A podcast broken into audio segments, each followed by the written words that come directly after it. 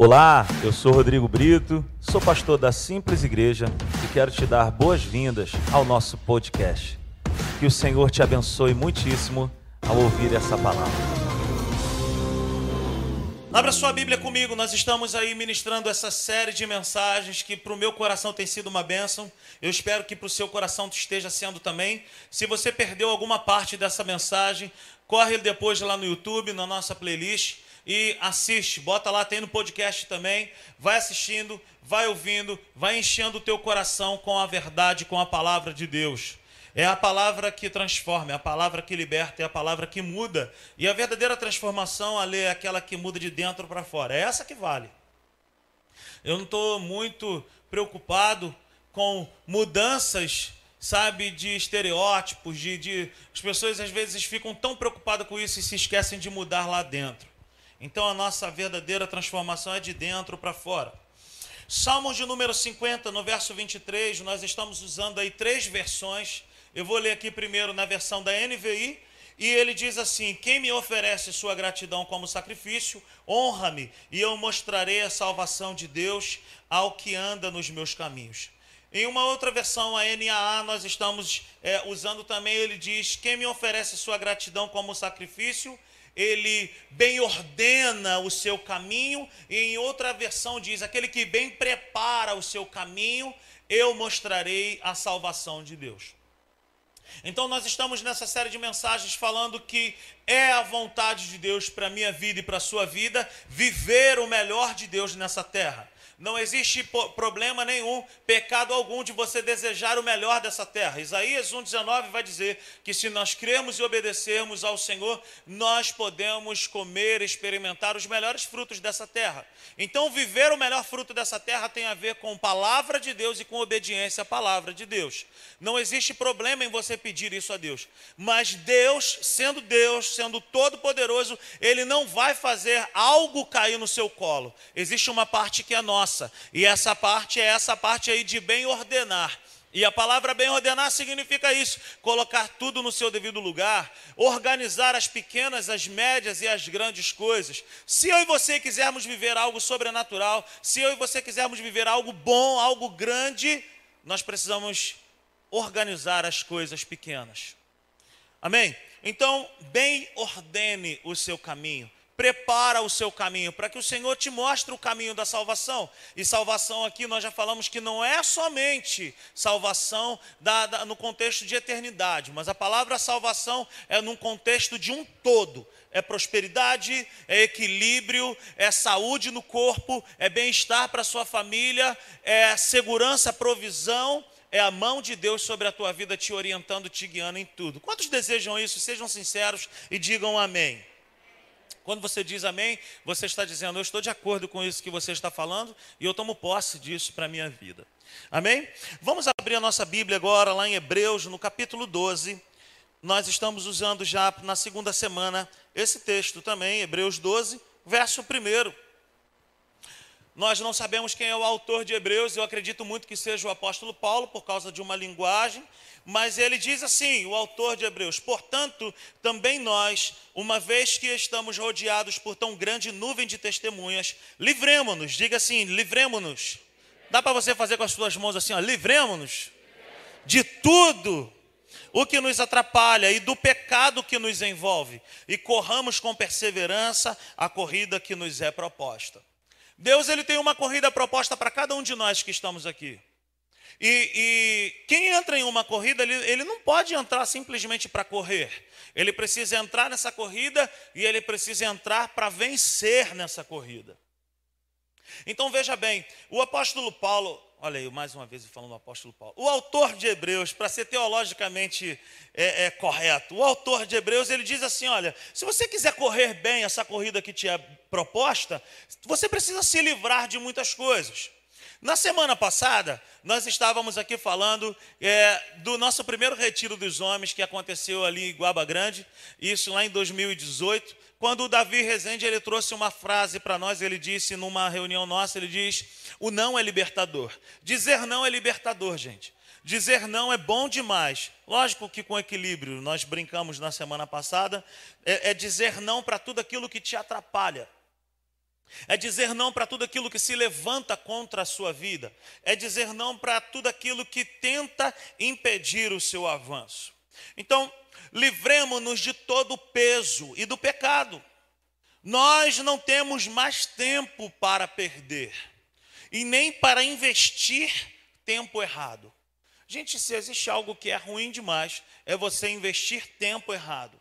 É você entrar por um caminho quando você chega lá, você fala: "Nossa, não era isso que eu esperava. Não era isso que eu queria para a minha vida".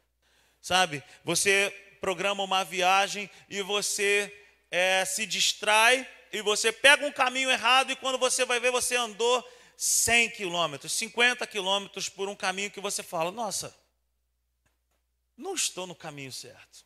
Você se distraiu, você ficou apegado com alguma coisa e você pegou um caminho errado. Então, investir tempo errado é não prestar atenção naquilo que Deus está te ordenando. Você pode repetir isso comigo? Investir tempo errado é não prestar atenção naquilo que Deus está nos ordenando. A expressão livremos-nos dá a entender que nós precisamos tomar alguma atitude, uma atitude de coragem, de dizer não. E outra coisa que a gente precisa entender é que nós precisamos ser rudes em dizer não. Sabe o que é dizer não sendo rude? É você dizer não para alguma coisa, para alguma situação, quando às vezes dá vontade de dizer sim. Mas você sabe que aquilo ali te faz mal e você vai lá e diz não. Você sabe como é que funciona isso? É, você sabe que Coca-Cola faz mal. Então, sabendo que aquilo faz mal, a gente. Estou aí. A gente deveria olhar para aquela Coca-Cola e dizer: Não, eu sei que você me faz um mal terrível.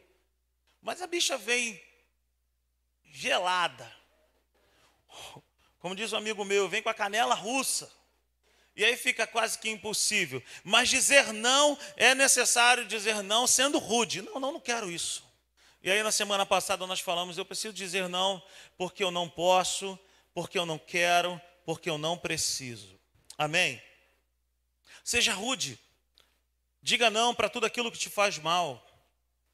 E o autor aqui de Hebreus ele fala: livremos-nos de tudo que nos atrapalha. O que, que tem te atrapalhado para você viver o melhor de Deus? O que, que tem te atrapalhado para você romper e viver os melhores planos e projetos da parte de Deus? Porque eu sei uma coisa: os pensamentos de Deus, os sonhos de Deus, os projetos de Deus ao meu e ao seu respeito são coisas boas. Eu é que sei que pensamentos que tenho ao vosso respeito, diz o Senhor. Então ele pensa coisas boas ao nosso respeito. Nós não, não vivemos essas boas coisas porque muita coisa nos atrapalha. E ele fala para nos livrarmos daquilo que nos atrapalha e do pecado. E aqui eu quero dizer o seguinte: o que, que é se livrar do pecado? É se livrar daquilo que a gente já sabe que é errado. Pô, eu já sei que aquilo ali eu não posso fazer, então eu já não sou mais inocente. Eu preciso dizer não para aquilo também. Seja rude com aquilo que te atrapalha, com aquilo que te impede. Agora, acima de tudo, nós devemos pensar que isso é uma responsabilidade pessoal. Eu não posso fazer isso por você. E você não pode fazer por mim. Queridos, não se engane, o evangelho verdadeiro, o evangelho genuíno, ele é de dentro para fora. E ele é um evangelho da transformação que é pessoal. Você tem que querer. Tem que desejar isso. Não adianta. Você tem que clamar por isso, você tem que dizer para você mesmo, falando, eu quero Deus na minha vida, então eu vou dar passos em direção a isso aí. O melhor caminho para dizer não ao que não presta ou ao que não nos ajuda está aí no verso 2, Hebreus 12, 2. Como que eu posso dizer não para algo então, Rafael? Está escrito assim no verso 2: tendo os olhos fitos em Jesus. Em outras versões, fixos em Jesus. Como que eu posso dizer não para algo que me atrapalha? Eu preciso olhar sempre para Jesus. Eu não posso desviar os meus olhos. Então, traduzindo, parafraseando, olhe firmemente para Jesus. Olhe firmemente para a palavra de Deus. O que é olhar firmemente? É você colocar um ponto à sua frente e você ir, meu irmão. Eu não vou me desviar. Quantos já ouviram essa canção? Estou seguindo a Jesus Cristo. Desse caminho eu não desisto, estou seguindo a Jesus Cristo. Atrás não volto, não volto não. Atrás o mundo, Jesus à frente. Ele é o guia, oni. Eu não sei se é onipresente, onisciente. Ele é, ele é as três coisas. Mas isso, essa canção é uma história verídica. Três missionários estavam em um lugar onde era proibido ministrar a palavra. E eles estavam dormindo, agarrados um no outro, assim, numa noite de frio. E um olhou para o outro e falou assim: gente, eu acho que já não, dá mais. Esse negócio de ser missionário está muito difícil. E a um, um olhou para os outros dois e falou: Estou seguindo a Jesus Cristo. Desse caminho eu não desisto. Daí a canção que o nosso amigo R.R. Soares tanto canta nas noites de segunda a sábado. Então preste atenção, como que eu posso, como que você pode manter, cultivar os olhos em Jesus? Meu irmão, você tem que olhar para a palavra. Olha o que diz o texto: tendo os olhos fixos ou fitos em Jesus. Por quê? Porque Ele é o autor e o consumador da nossa fé. Ele é quem promove, Ele é quem coloca a fé dentro de nós. E Ele é, ele é o consumidor, Ele é aquele que fortalece, Ele é aquele que faz crescer. Então, quanto mais eu olho para Ele, menos eu olho para aquilo que me atrapalha. Daí, daí vem o apóstolo Paulo também diz: olha, olha firmemente para o alvo. Fica olhando para o alvo. Eu gosto do detalhe que ele diz: olhos fitos, olhos fixos. Meu irmão, não se distraia. Não se distraia. Olhe firmemente. Não é um olhar qualquer, é um olhar fixo. Agora preste atenção nessa frase que eu quero te falar, se você puder anote. Olhar para a verdade nos ajuda a desviar da mentira. Olha sempre para a verdade.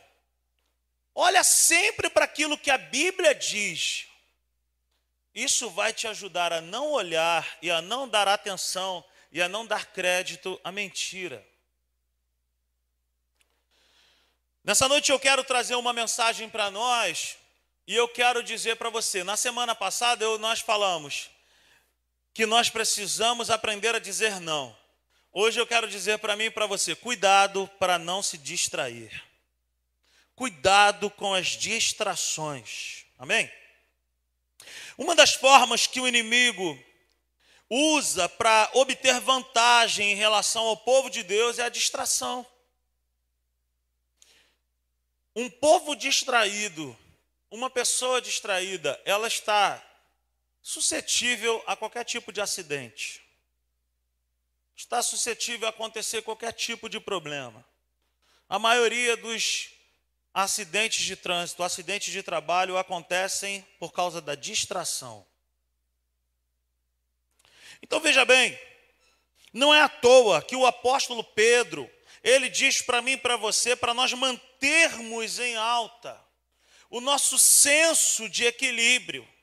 Não é à toa que o apóstolo Pedro ele vai dizer para que eu e você sejamos prudentes e vigilantes. Olha o que está escrito lá em 1 Pedro, abra sua Bíblia lá comigo. 1 Pedro, capítulo 5, verso 8. Ele diz assim: Sejam sóbrios e vigiem. O diabo, o inimigo de vocês, anda ao redor como leão, rugindo e procurando a quem possa devorar. Veja bem, ele não sai por aí devorando todo mundo, é a vontade dele. Ele gostaria muito de fazer isso, mas ele não pode. Então a quem que ele devora? A quem se distrai. Ele vai devorar quem se distrair, meu irmão. E aí eu quero dizer para você: não se distraia. Preste bastante atenção. Diga para essa pessoa que está ao seu lado assim: olha, se eu e você quisermos viver uma vida de progresso, é necessário nós estarmos ligados e não nos distrairmos, distrairmos. Amém? Não se distraia. Não perca a sua atenção. Coloque os teus olhos fixos em Jesus. Esse é o caminho para que eu e você possamos andar em segurança plena. Agora, ao preparar essa mensagem, ao começar a pensar nessa mensagem, eu me lembrei de um personagem bíblico que vai nos ajudar muito nessa noite. Abra sua Bíblia comigo em Neemias. Neemias, no capítulo 6. Nós vamos fazer a leitura a partir do verso 1. Acompanhe comigo, por favor, preste atenção no que diz a palavra de Deus. Quando Sambalate, Tobias, Gesem, o árabe, e o restante de nossos inimigos souberam que eu havia reconstruído o muro e que não havia ficado nenhuma brecha, embora até então eu ainda não tivesse colocado as portas nos seus lugares, Sambalat e Gesem mandaram-me a seguinte mensagem: Venha, vamos nos encontrar num dos povoados da planície de Ono. Eles, contudo, estavam tramando fazer-me mal. Por isso, enviei-lhes mensageiros com esta resposta: Estou executando um grande projeto e não posso descer. Por que parar a obra para ir encontrar-me com vocês? Eles me mandaram quatro vezes a mesma mensagem, e em todas elas deles a mesma resposta. Então, na quinta vez, Sambalate me mandou-me um dos seus homens de confiança com a mesma mensagem. Ele tinha na mão uma carta aberta, em que estava escrito: Dizem entre as nações, e Gesem diz que é verdade, que você e os judeus estão tramando uma revolta e que por isso estão reconstruindo o muro. Além do mais, conforme dizem, você está na iminência de se tornar o rei deles. E até nomeou profetas para fazerem em Jerusalém a seguinte proclamação a seu respeito: Há um rei em Judá. Ora, essa informação será levada ao rei. Por isso, vamos conversar. Eu lhes mandei esta resposta: Nada disso que você diz está acontecendo. É pura invenção da sua cabeça. Estavam todos tentando intimidar-nos, pensando ele, pensando, eles serão enfraquecidos e não concluirão a obra. Eu, porém, orei. Agora fortalece as minhas mãos. Amém? Até aqui. Neemias, queridos, se você quiser aprender mais sobre Neemias, na nossa playlist lá no YouTube nós temos uma mensagem, uma série de mensagens lá muito boa, chamada Reconstruindo os Muros, que foi muito legal, foi muito bacana. Depois você pode assistir lá. Neemias é alguém que nos inspira, meu irmão. Existem algumas pessoas que não são muito citadas na Bíblia. Neemias é uma dessas pessoas que a gente quase não fala. Mas Neemias traz ensinamentos para qualquer pessoa. Um grande homem de Deus. Nos inspira. Um grande líder. Por que, que era um grande líder? Porque ele liderava com exemplos. Neemias, ele fica sabendo do que aconteceu, que tudo havia sido destruído, ele se compadece, um líder ele se compadece. Um líder ele se entristece com o outro. Mas ele não fica apenas olhando para aquilo, ele se levanta e ele pensa em alternativas. Então Neemias ele lidera com exemplos, ele traz a ideia, mas ele mete a mão também na ferramenta e ele trabalha. Então a gente vai ver que Neemias ele, ele tinha uma função de confiança no palácio onde ele trabalhava. Essa posição de confiança não permitia para ele nem mesmo se entristecer. Era proibido o copeiro do rei ficar triste. Mas ele era alguém tão especial que no dia que ele chega triste na presença do rei, o rei olha para ele e fala assim: tem alguma coisa errada contigo? Você não é assim, você está triste. Então, ao invés de morrer, ele se levanta para reconstruir. Preste atenção nisso. A missão de Neemias era experimentar a comida e a bebida do rei. Se caso estivesse envenenado a comida ou a bebida, ele precisava saber. Então era ele que comia e bebia primeiro. Você quer um emprego desse para trabalhar no palácio do rei? Quantos gostariam? Ninguém? Neemias era essa pessoa, um grande líder que liderava com exemplos. Sabe, ele reivindica diante do seu patrão lá: olha, aconteceu isso com o meu povo, eu estou triste demais, eu preciso reconstruir os muros. Eu preciso que o Senhor me dê cartas para que eu possa ir em paz e segurança. Eu preciso. E o rei libera ele. Ele participa da obra, mesmo não sendo da construção civil. Preste atenção, queridos. No reino de Deus, tem espaço para todo mundo trabalhar. Mas ao, talvez você não vá começar a fazer aquilo que você mais quer fazer. O que não falta no reino de Deus é vassoura, enxada, pá, mangueira para jogar água, sabão em pó para dar uma esfregada. A gente costuma brincar aqui na simples igreja que aqui, para ser colaborador, você tem que ser muito bom da vassoura. No microfone também, mas na vassoura também. Então não vem com esse negócio de assim, ah, eu quero fazer a obra de Deus, mas sabe como é que é, né? Eu quero ser um CEO. Eu quero. Aqui tem vassourou. Preste atenção. Neemias não era da construção civil, mas ele coloca a mão dele para poder construir algo. Porque acima de tudo e acima de todos, querido, está o projeto, o propósito de Deus para as nossas vidas. A direção de Deus está acima daquilo que você é bom demais para fazer, acima dos teus títulos. Então, Neemias, mesmo não sendo alguém da construção civil, ele coloca a mão e ele empreende nessa reconstrução do muro. E o texto começa a dizer lá, no capítulo 6, verso 1, que o muro já havia sido reconstruído. Essa história aqui é tremendo demais para nós. O texto que acabamos de ler é apenas uma de algumas tentativas do inferno, através desses personagens que nós acabamos de ler, de paralisar o progresso do povo de Deus. Queridos, todas as vezes que eu e você começamos a fazer algo com Deus, para Deus, em Deus, a primeira, uma das primeiras coisas que o inferno vai pensar ao nosso respeito é que nós vamos parar em algum momento. Porque o povo de Deus tem uma mania terrível de começar e não terminar.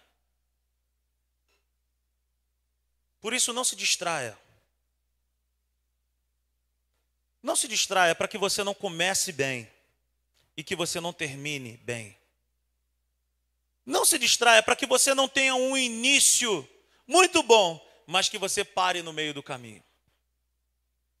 O que nós mais precisamos, se quisermos viver o melhor de Deus nessa terra, meu irmão, não pense que vai vir com facilidade.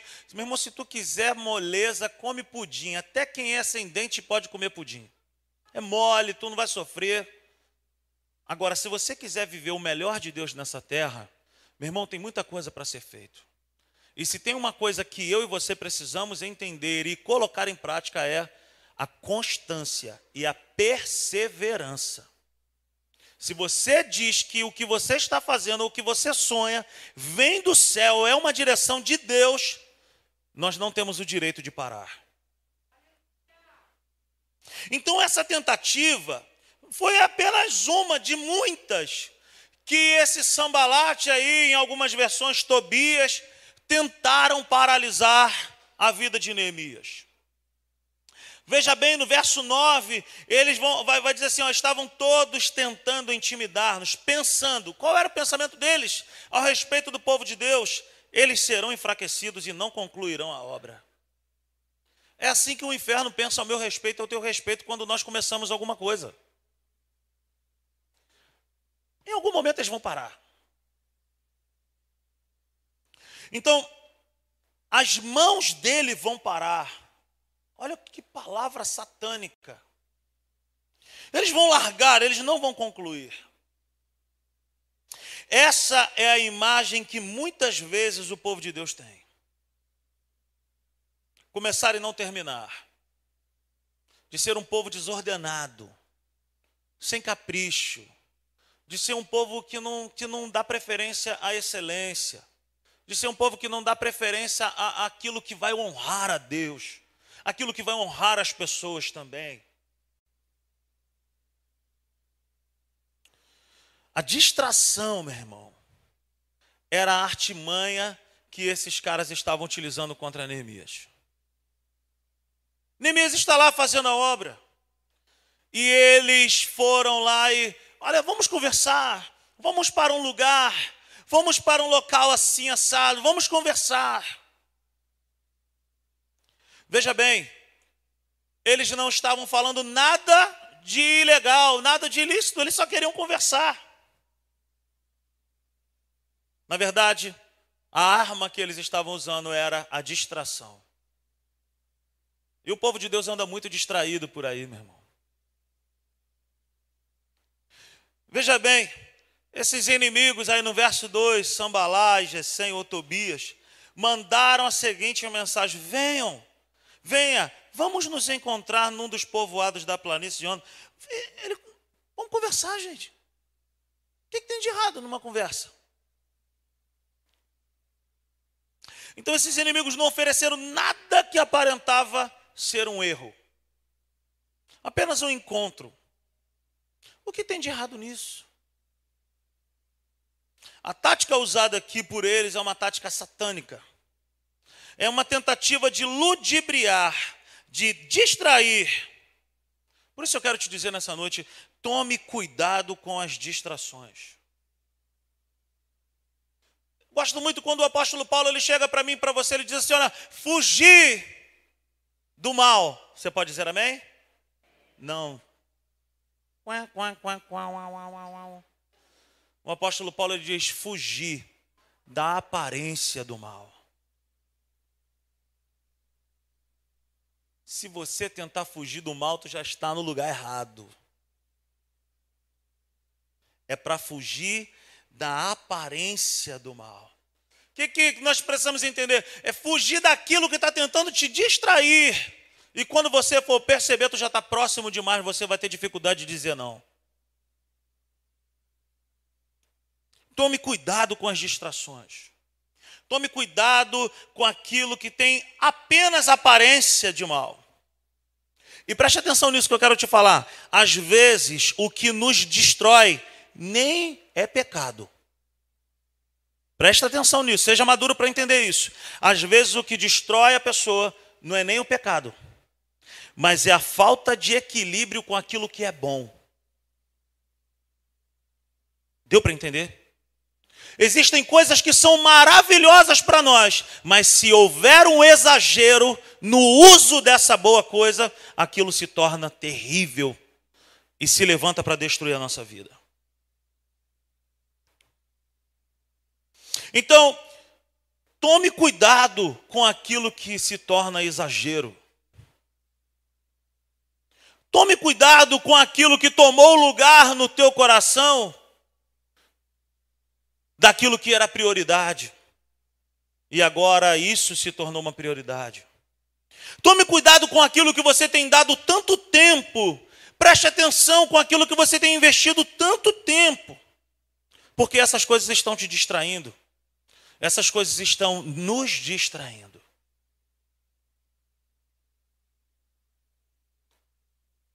Por isso que por isso que o autor lá de Hebreus 12, 1 vai dizer: olha, livre-se de tudo que atrapalha. Ele não diz, livra-se de tudo que é pecado. Ele vai falar do pecado depois. Mas ele vai falar, livra-se de tudo que te atrapalha. Existem coisas que não são pecados, mas que, se forem mal administrados, podem destruir a minha e a tua vida. Tudo aquilo que eu dou muita atenção cresce. Tudo aquilo que eu dou muito tempo, aquilo me conforma, aquilo me torna semelhante àquilo que eu dou muita atenção. O que, que você tem dado tanta atenção nos teus dias? Quais são as informações, quais são as notícias, quais são, as, quais são as leituras que você tem feito? O que, que tem distraído você? É certo que aquilo que você tem prestado muita atenção, aquilo tem desenhado os seus dias.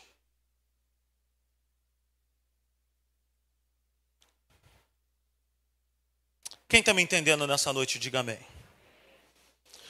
Neemias foi tão brusco em responder não, quanto a insinceridade do convite que ele recebeu. Deu para entender isso? Ele deu um não tão bonito, tão sincero, da mesma forma que o convite que Sambalá e Tobias fez para ele era insincero. O que, que estava sendo preparado para Neemias não era um bate-papo, mas era distração para destruir a vida de Neemias para paralisar a vida de Neemias, para paralisar a ordem e o progresso na vida do povo de Deus. Eu já falei, Satanás não vai aparecer para mim, para você, vermelhinho, pretinho, de tanguinha, de chifrinho, com um tridente na mão, fazendo. Ah, ah, ah, ah. Ele não vai aparecer assim, gente. Ele vai tentar distrair a nossa vida. Ele vai tentar colocar coisas dentro de nós e como a gente falou, se ele não consegue te frear, ele vai tentar acelerar você. Presta atenção naquilo que tem tomado lugar para distrair o seu coração. Então Neemias foi, Neemias foi tão brusco em responder não, quanto a insinceridade do convite recebido. O convite era para matar Neemias. O que, que Neemias teve naquela hora? Neemias não se deixou distrair por questões que desviariam as suas energias, o seu tempo e a sua prioridade. Neemias estava ligado, Neemias estava sóbrio, Neemias estava no lugar certo, na postura certa. E por isso ele soube dizer não. Meu irmão, aquilo que se levanta para te convidar, por mais que tenha a aparência de coisa boa, tome cuidado. Essas distrações visam roubar a sua energia, o seu tempo e a sua prioridade. Se você tem um rumo, se você tem uma direção, se você tem um propósito dentro do seu coração, se você tem um, um, um chamado de Deus, se você tem um propósito divino dentro de você, meu irmão, Olhe fixamente para Jesus e não se distraia. Por mais interessante que seja o convite, não se distraia. O que que Neemias tinha, gente? Discernimento.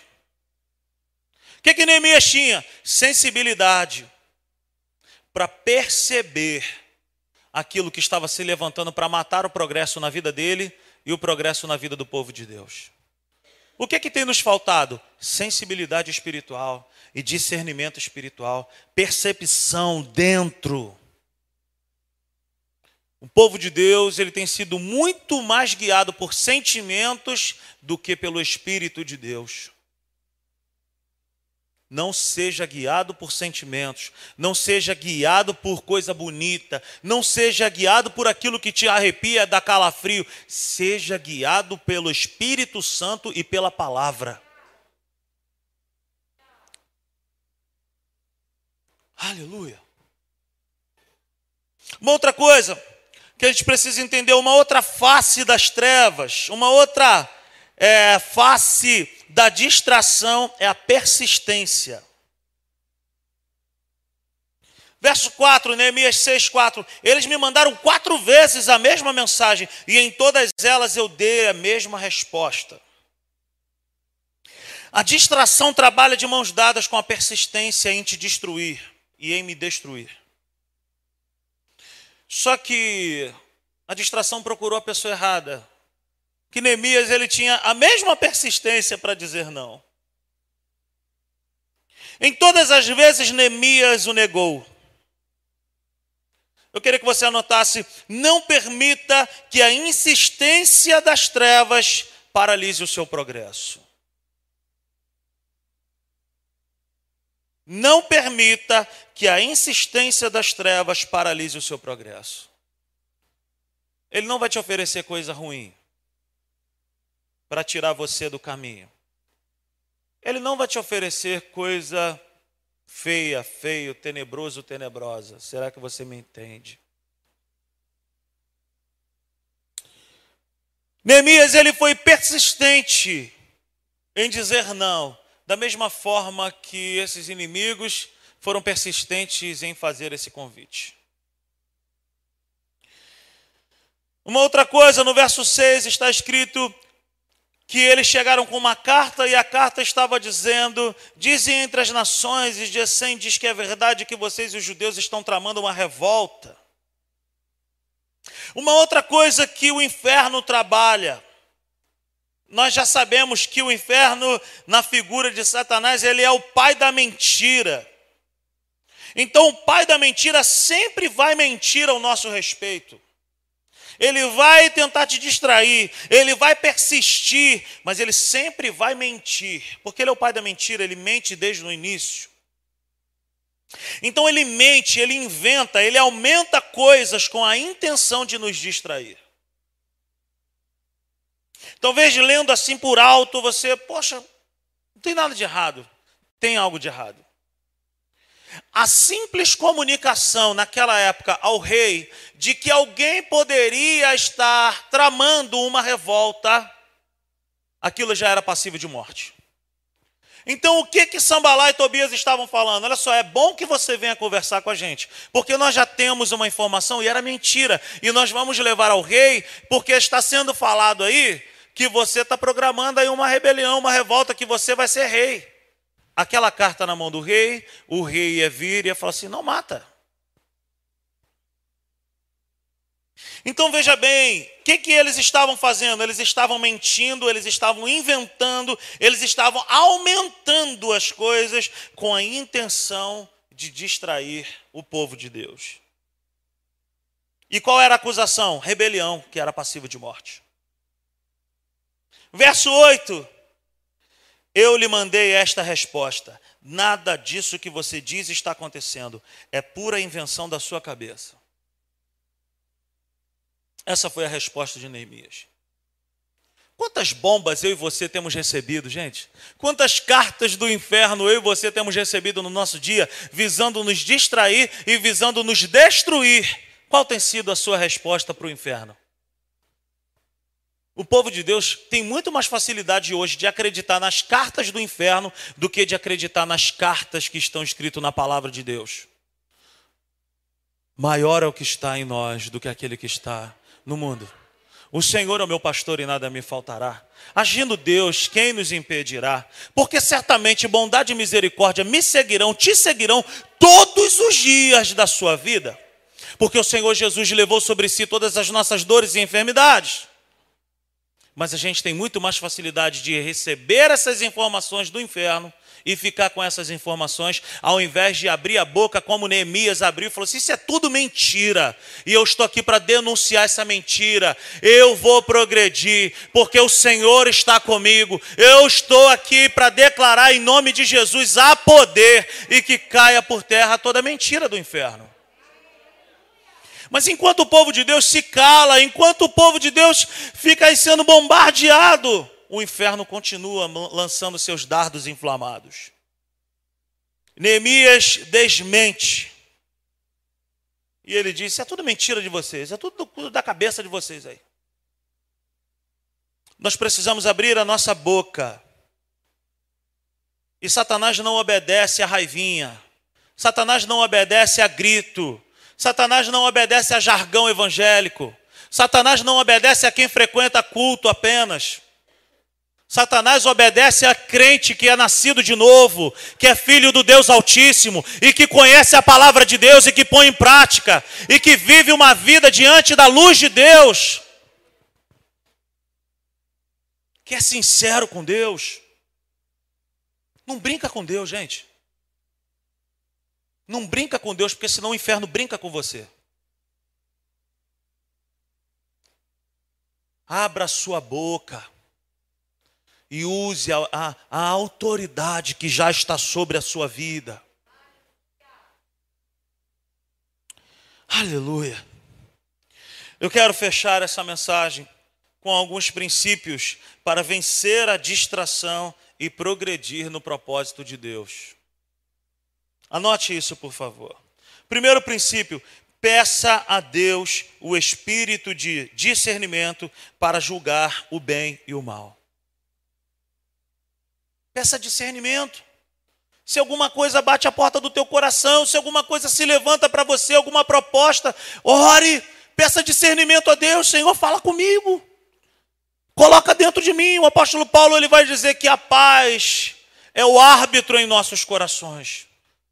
A paz vai julgar se isso que você está para dizer sim ou não, se isso é correto ou se não é. Mas seja guiado por Deus, seja guiado pela luz da palavra. Não tome iniciativa, não faça nada, não seja precipitado.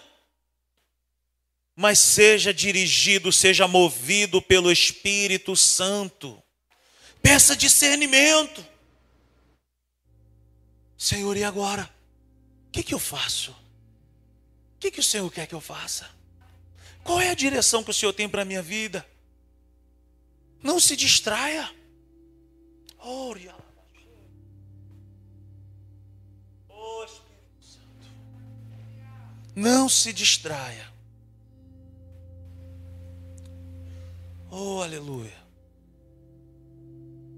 Segundo princípio, por mais inofensivo que seja o convite, não saia dizendo sim para tudo e para todos.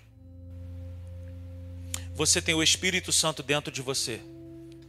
Ele é o GPS infalível. Ele não é como o GPS ou como o Waze aí que vai te colocar em lugar de risco. Não, o Espírito Santo ele vai te guiar. E se você entrar por um caminho que não procede, por um caminho que não é bom, ele vai dizer para você: Novo cálculo da rota. Saia desse lugar. Para. Não é isso que Deus tem planejado para a sua vida. Sai daí. Ah, mas é uma proposta tão boa. Nossa, ele é tão bonitinho. Nossa, ele é tão gatinha. Nossa, hum, cheiloso. Gente, mas eu estou necessitado demais. Eu preciso dessa porta de emprego. Eu preciso disso. Ore. Nós não temos mais tempo a perder. Ore. Oh, aleluia. Ore. Não saia por aí dizendo sim para tudo e para todos. Ore. Peça discernimento a Deus. Não assina nada antes do Senhor gerar paz no teu interior. Oh, aleluia! Deus está falando com alguém nessa noite. Não assina nada se o Senhor não falar contigo. Não diga sim para todos, para tudo e para todos só para agradar. É melhor agradar a Deus do que aos homens. Terceiro princípio: seja persistente em resistir a tudo o que tenta desviar você do propósito de Deus. Você tem um propósito de Deus na sua vida, sim ou não? Então seja persistente, porque muitas coisas, muitas vozes vão dizer para você ou parar, ou voltar, ou desviar. Mantenha os olhos fixos em Jesus. Ele é o autor, ele é o consumador da sua e da minha fé. Diga não quantas vezes for necessário. O não é libertador. Diga não quantas vezes vier um convite para te destruir. Quarto princípio: você não pode se distrair, pois você está envolvido com uma grande obra. Foi isso que Neemias disse. A resposta de Neemias é brilhante. Quatro vezes eles ficaram lá convidando. E Neemias mandou para eles: por que, que eu pararia a obra que eu estou fazendo? Só para dar atenção para vocês, eu não posso descer desse lugar, porque a obra que eu estou fazendo é maior do que vocês, é maior do que essa proposta, é maior do que vocês, é maior do que eu. Eu estou fazendo algo para Deus, eu não posso parar. Não desça do lugar que Deus diz para você: fica aí, fica firme. Não desça do lugar que Deus diz, fica. Oh, aleluia. Aleluia. Meu irmão, não se move. Se a nuvem está parada, não se move se a coluna de fogo está parada. Hoje pela manhã eu estava lendo um texto. Hoje pela manhã eu fui na Academia da Fé e eu ouvi uma mensagem do pastor Hélio e eu estava lendo um texto lá que ele estava compartilhando em Deuteronômio, que é um pouco diferente do mesmo texto que foi citado em Êxodo. E o texto vai dizer que o povo só se movimentava, se movimentava quando a coluna de fogo ou quando a nuvem se movimentava. Mas existe uma frase lá. O povo esperava por muitos dias. Quem te disse que a resposta tem que ser no seu tempo ou no meu tempo? Só se move se o Senhor se mover. Não é porque está demorando que Deus não está operando. É que Deus sabe trabalhar no silêncio. E nós temos muita dificuldade com silêncio. Aleluia. Não se mova se ele não te, se ele não te mover. Quinto princípio para encerrar. Abra sua Bíblia lá em Neemias, no capítulo 6, no verso 9. Está escrito: Estavam todos tentando intimidar-nos, pensando, eles serão enfraquecidos e não concluirão a obra Talvez, queridos, essa tem sido a vontade de você desistir mesmo. Talvez essa tenha sido a vontade, não só do inferno, mas talvez isso já tenha sido falado tantas vezes para você, que talvez você mesmo já está dando o braço a torcer e falou assim: é melhor parar. Minhas mãos já estão cansadas, eu já estou enfraquecido, eu não vou conseguir concluir essa obra. Só que Neemias é tão fantástico que ele termina o verso 9 ele dizendo assim: Olha, eles estão dizendo isso ao meu respeito. Em nenhum momento Neemias disse que aquilo não era verdade. É fato que Neemias estava cansado. É fato que as mãos dele estavam cansadas. É fato que, meu irmão, ficar recebendo essas informações, essas bombas aí na cabeça, cansa. Mas em nenhum momento Neemias se virou para aquela mensagem Neemias agiu de maneira espiritual.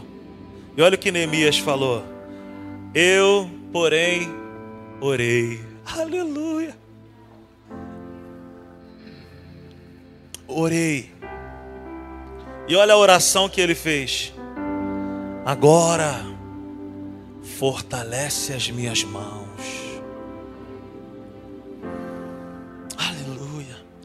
Preste atenção nisso. Quando eu estiver se sentindo sufocado e com vontade de desistir, leia o verso 9, a parte B do versículo.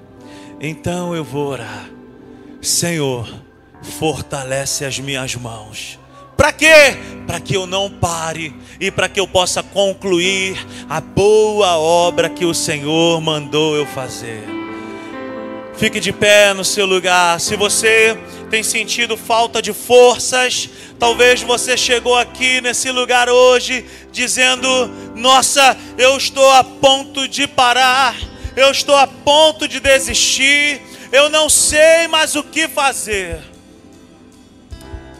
Essa mensagem é para a minha vida, essa mensagem é para a sua vida. O Senhor é a nossa paz, o Senhor é a nossa rocha, o Senhor é o nosso refúgio. O Senhor é a nossa fortaleza, socorro bem presente no dia da angústia. Aleluia!